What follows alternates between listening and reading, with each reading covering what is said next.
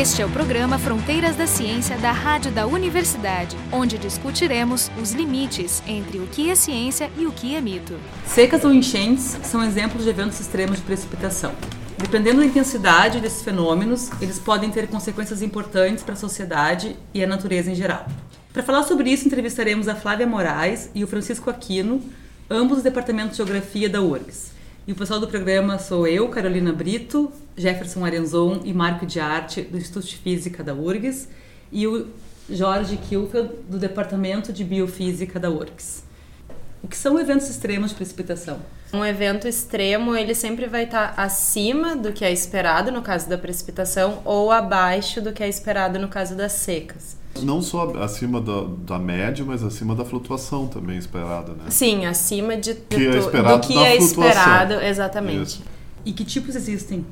Os eventos extremos que a gente trabalha, né, são basicamente a precipitação, mas também tem a seca. A gente pode chamar um, um tornado, que não necessariamente vai estar relacionado a uma precipitação extrema. Um tornado é um evento extremo de vento, por exemplo, né, um vento muito acima. Ah, Ele pode chuva? ser sequinho, assim. É que depende da- do tipo de célula. Existem as células que eles chamam de supercélula de baixa precipitação, que ela não tem uma precipitação muito acima da média, não é um evento extremo de chuva em si, e ela pode ter uma rotação tornádica e estar ligado a um tornado leve.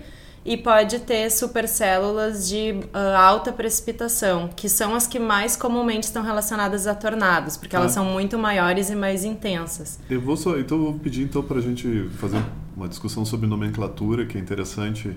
E tu está falando célula, eu não sei o que que é célula. O que, que é É, uma célula? a gente chama de supercélula, que é uma, um tipo de nuvem cumulonimbus grande, né? Ah, isso, Uma- a célula é uma nuvem. É, a dizer que- supercélula é uma nuvem cumulonimbus. Corrigir, eu não sei o tamanho exato da supercélula. Ah, ela vai ter entre 5 e 15 quilômetros de diâmetro. Quando a gente associa a palavra supercélula, significa que essa CB, excepcionalmente desenvolvida verticalmente, CB é como... Como- a Cumulonimbus. cumulonimbus, né? Isso, né? É o linguajar Mas pode técnico usar é CB daqui É. frente, tem paper. Tá.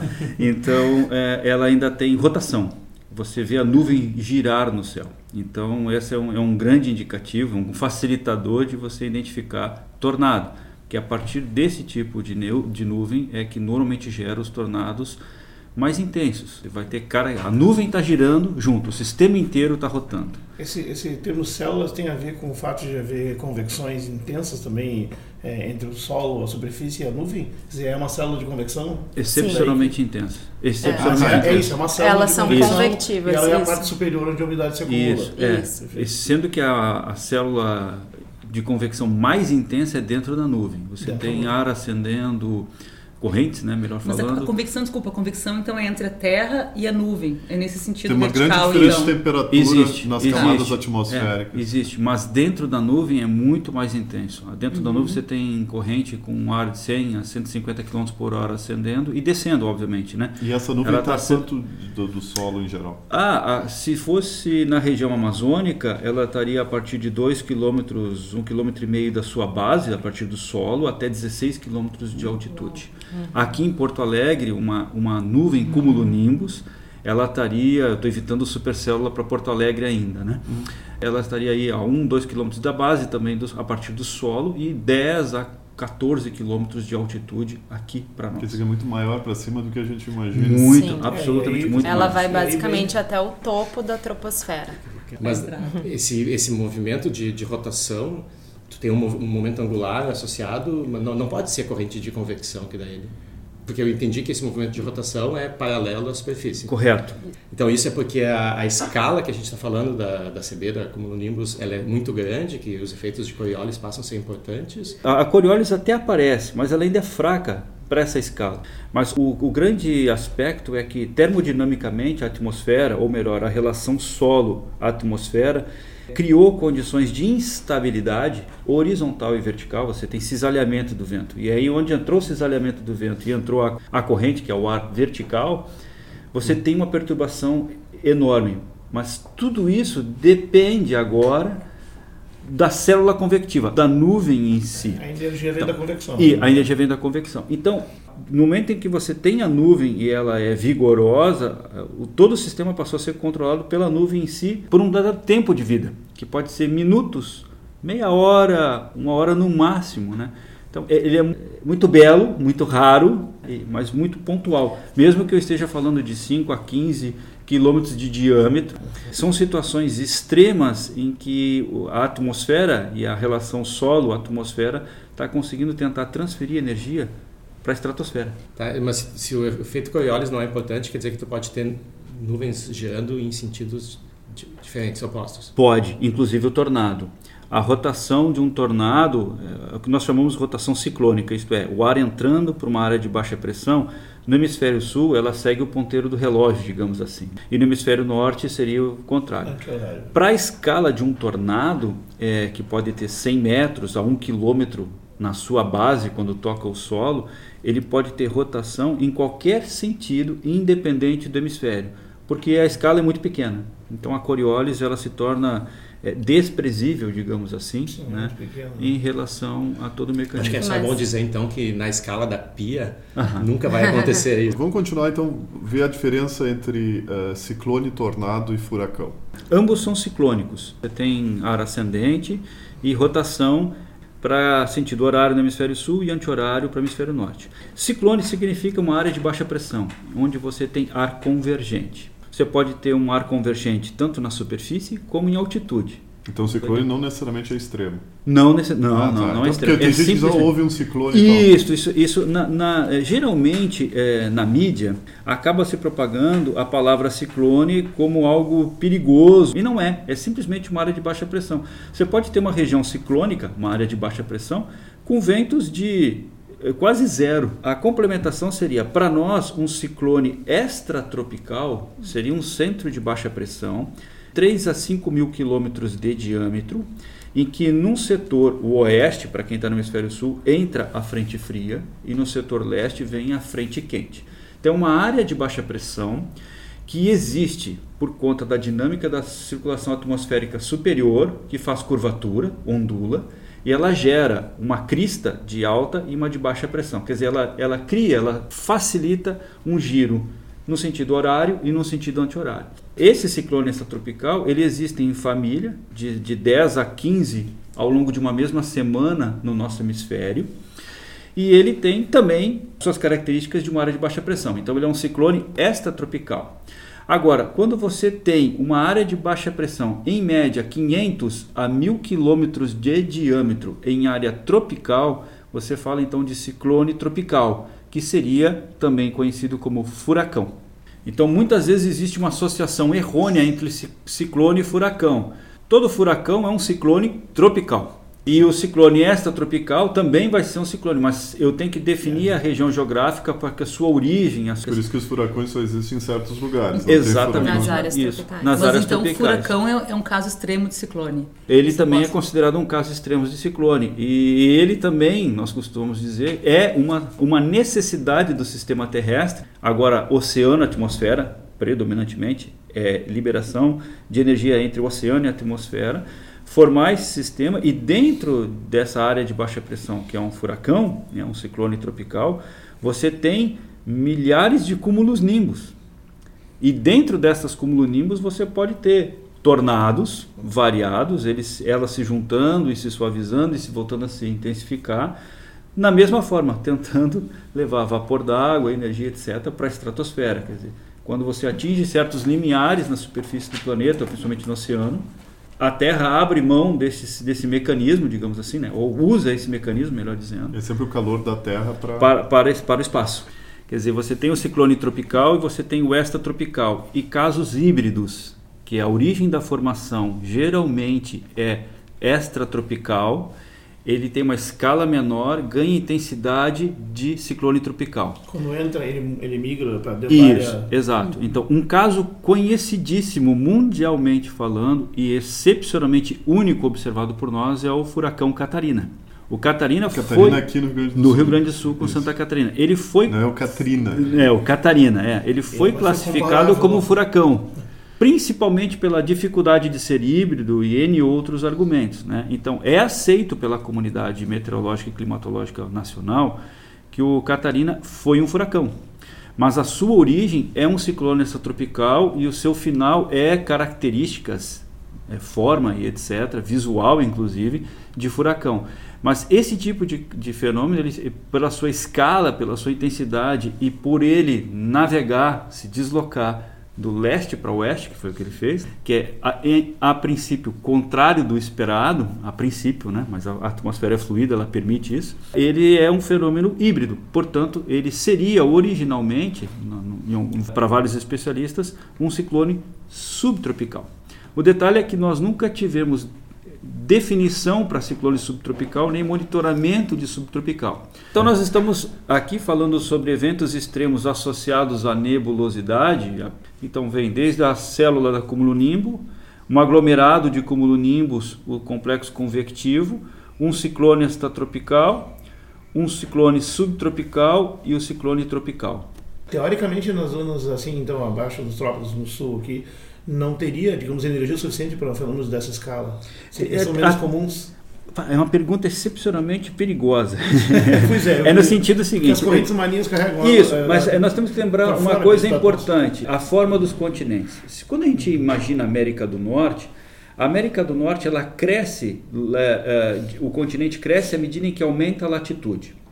Então você força a corrente quente, a corrente é, do Golfo, ela percorrer a costa e a Coriolis deflete ela à direita. Sim. Então a corrente quente está desviando à direita, mas o continente está acompanhando também para leste.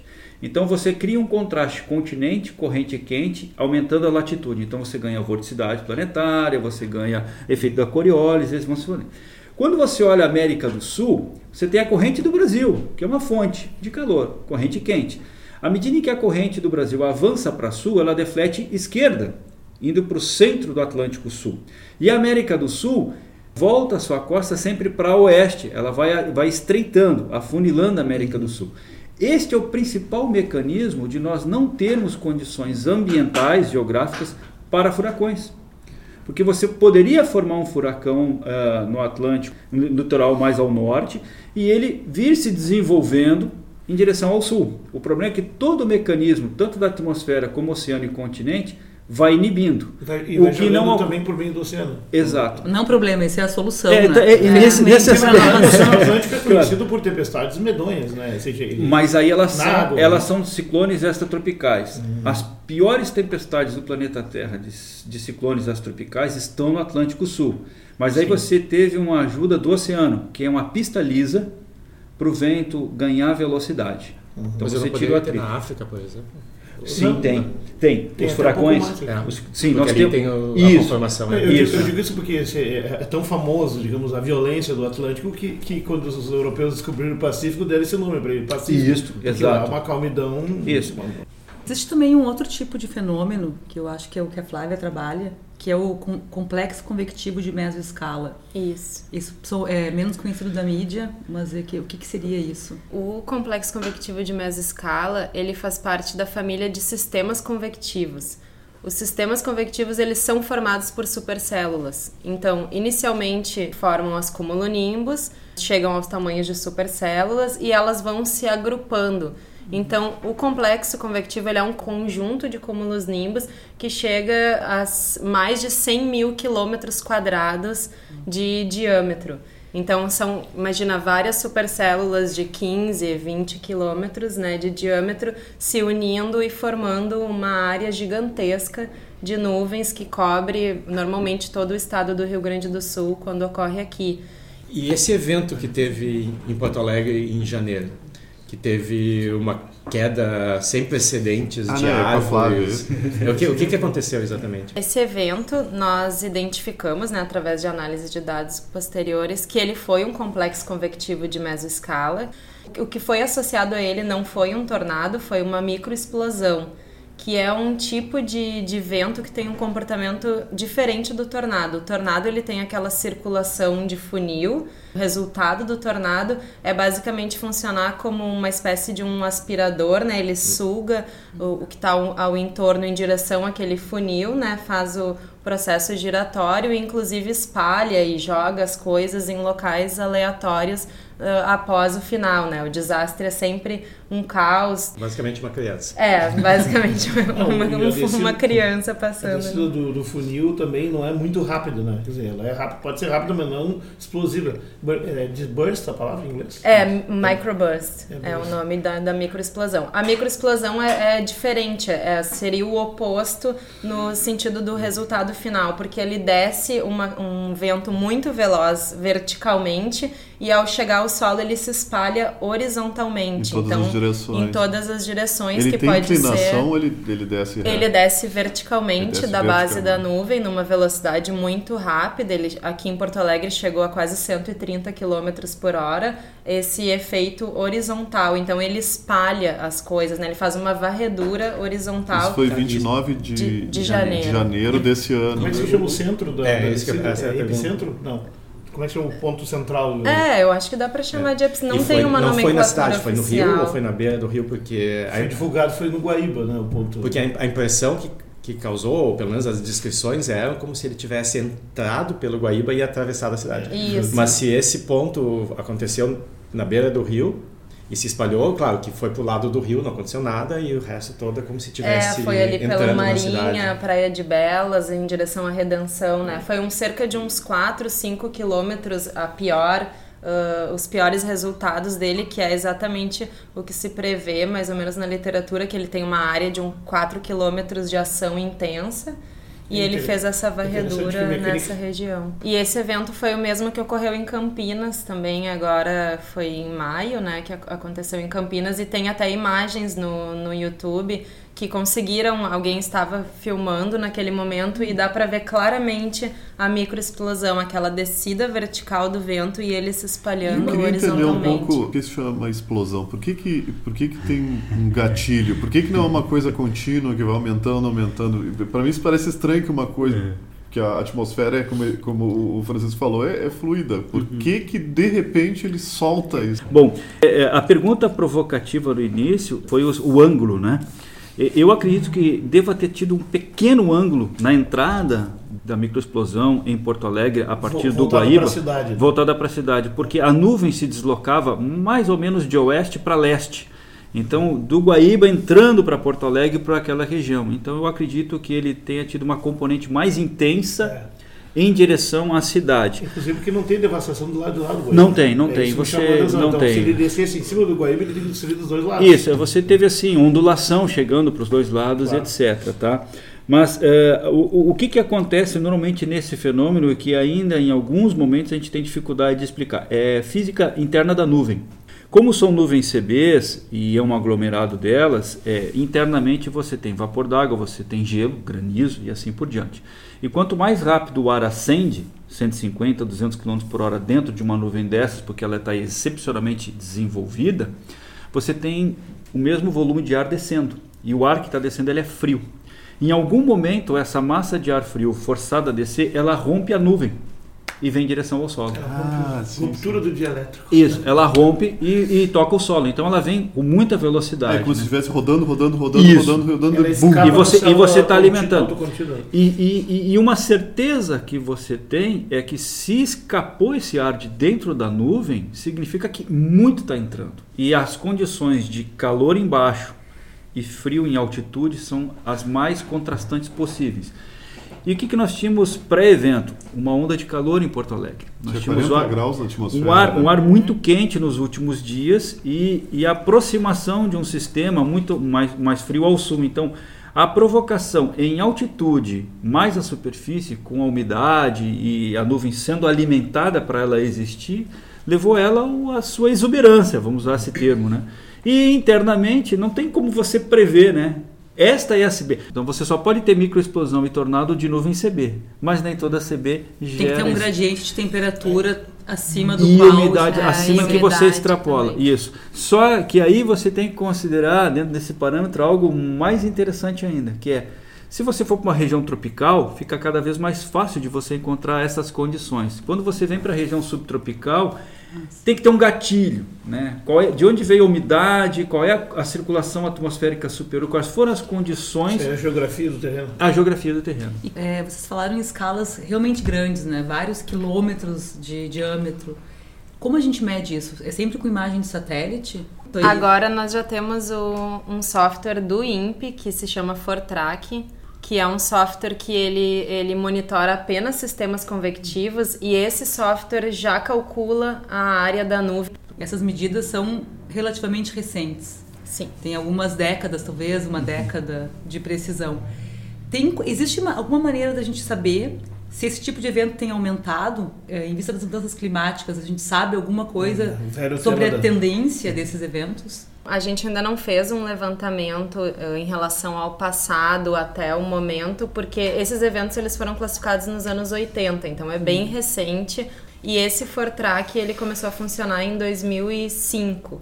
Então nós temos 10 anos de dado né, já feito. O que se pode fazer é que no meu trabalho eu fui até 98, através de uma base de dados eh, construída pelos americanos, que eles usaram todos os parâmetros desse Fortrack eles e fizeram- reconstruíram manualmente. Ah, mas no, base Olhando do imagens Brasil, na, aliás, na América do Sul, Ah. olhando imagens de satélite e fazendo a olho né, o cálculo das nuvens. Então é possível sim fazer uma reconstrução Desde agora. 98. Na América do Sul nós temos isso de 98 para cá. Então é difícil afirmar, até se pode dizer se existe mais ou menos, mas com relação ao resto do mundo, É. existe alguma medida? Nós estamos na fronteira do conhecimento em relação aos complexos convectivos de mesma escala, literalmente. Mas assim, o, o que, que acontece? É, nos Estados Unidos, quando a gente vê imagens, vê os filmes com as pessoas com as caminhonetes na rua, procurando encontrar onde tem tornados, identificar as células, as supercélulas, as células convectivas ou os CCMs, o que está por trás disso? Claro, entender melhor os fenômenos fisicamente e melhorar a previsão. O que, que não existe nos Estados Unidos em relação aos CCMs? Previsão antecipada. Não existe em nenhum lugar do mundo previsão meteorológica para um evento desta escala. 300 mil quilômetros quadrados. É uma área que, algumas vezes durante a madrugada, ocorre sobre o Rio Grande do Sul, Paraná, Santa Catarina e Uruguai ao mesmo tempo.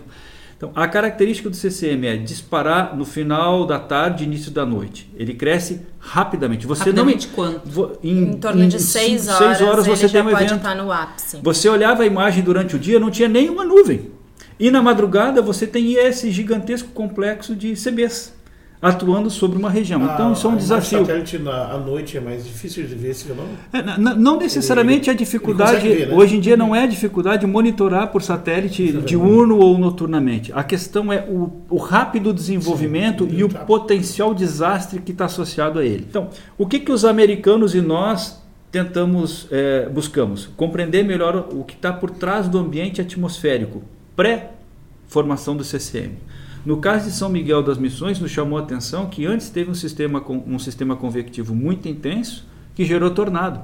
E duas, três horas depois virou um sistema convectivo de tamanho quase do estado do Rio Grande do Sul, durante É, a mesma madrugada. Então imagine essa comunidade. Primeiro teve um tornado e outras horas da noite chuva intensa. Isso. Então isso é muito intenso. Ou seja, tu está dizendo que a dificuldade é que vocês ainda não conseguem caracterizar exatamente o ambiente atmosférico prévio. Né? Então, o, o grande desafio é exatamente encontrar um, caminhos que sirvam para se monitorar o que, que dispara eventos tão intensos. E uma das identificações do nosso trabalho, os americanos primeiro indicaram que, em comparação à América do Sul e América do Norte, os nossos eventos eram maiores e mais duradouros. E aí, no meu trabalho, separando o sul do Brasil e a América do Sul, o sul do Brasil são maiores e mais duradouros. E é além. normal, o Rio Grande do Sul tudo é maior. né? É, Se é maior é e daqui. mais intenso É, isso aí não, não surpreende.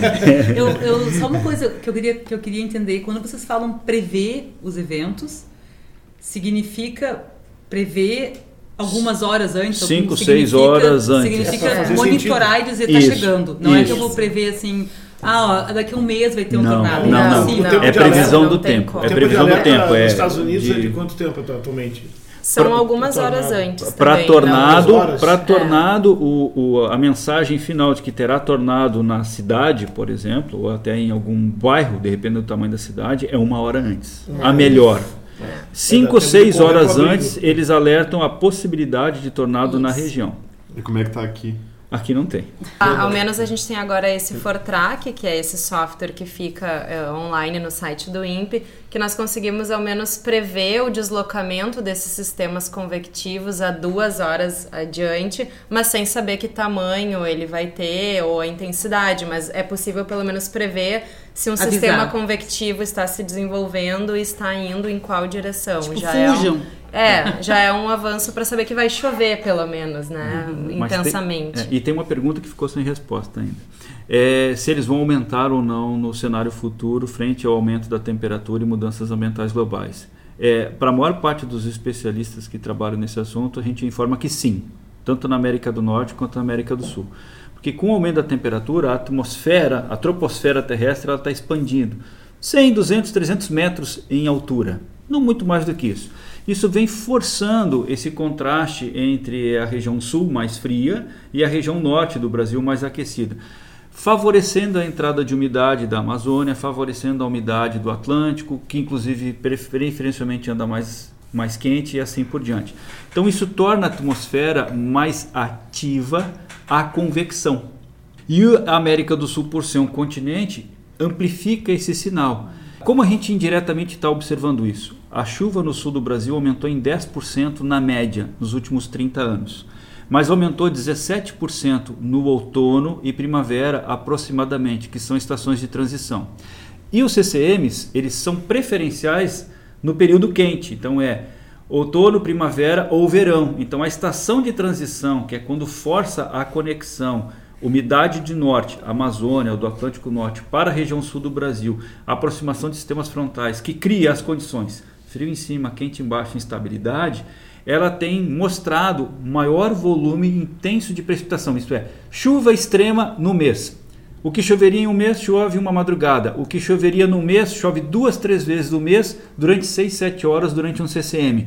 Então está, de certa forma, muito claro na nossa vida prática de que eventos extremos, tempestades intensas associadas e CCMs estão se tornando ou maiores e ou mais frequentes. Eu só queria perguntar sobre a questão da atribuição desses fenômenos, porque a gente está passando por um período de mudanças climáticas, mas é sempre complicado de dizer que associar um evento a ao aquecimento global, a essas mudanças todas. Mas quando a gente vai para eventos coisas. extremos, o problema da atribuição fica mais fácil ou não? Sim, fica mais fácil. Como eh, 90% da comunidade científica global ligada a tempo, clima, paleoclima, etc., afirma que a atual tendência de aquecimento em termos de intensidade, concentração de gases e velocidade temporal, ela não tem correlação nenhuma no passado. No passado conhecido, nós nunca vimos o nível do mar subir tão rápido em curto espaço de tempo. Nunca vimos a concentração de CO2, metano crescer na atmosfera numa velocidade tão rápida, em valores tão altos, em, em- em- em curto espaço de tempo, sendo redundante. Então, se a atmosfera ela vai ser reativa a esse aumento de temperatura e a atmosfera expandindo, aquecendo, ela força evaporação, vapor da água é um gás de efeito estufa, ele incrementa esse sistema, nós temos que esperar que é, das duas uma, ou você intensifica o evento ou você aumenta a frequência de ocorrência dele. Aí existe um, um gap, tem- temos uma dificuldade. Né? Então, tem artigos muito recentes mostrando que as tempestades tropicais mais severas se organizaram melhor e ficaram mais intensas, mas não aumentou a quantidade. Quando você faz essa relação para a sociedade, onde nós ocupamos, trabalhamos, nos desenvolvemos, etc., eventos mais intensos são excepcionalmente danosos à infraestrutura, à obra de engenharia que a gente planejou para, inclusive, cálculo secular. Não existe, eh, na maior parte da comunidade científica, para não dizer a totalidade, dúvida de que a atual tendência de aquecimento ela é governada por atividade humana e não por ciclos naturais, e de que toda resposta no clima, e no, no tempo e no clima, já é, em parte, uma indicação. O último relatório do IPCC foi um pouco, digamos assim, discreto nessa parte não queria fazer uma associação. Mas já tem é, alguns papers recentes, isso é, últimos seis meses, um ano, mostrando que sim, é, aquela reticência que nós tínhamos para dizer, ah, eu não posso dizer que o Catarina é um resultado, eu não posso dizer que um CCM é um resultado do aquecimento. do aquecimento global. Mas eu também posso dizer que esses fenômenos só se encaixam em um planeta mais quente. Pois é. Tem esse Kevin Teinberg, que é do NCAR, né, que é o centro aquele ele diz que, pra, talvez para exemplificar exatamente a, a, mudança global, é nos eventos extremos que a gente vai encontrar as evidências para isso, e não na climática média e nas médias, que é. é uma abordagem interessante. Né?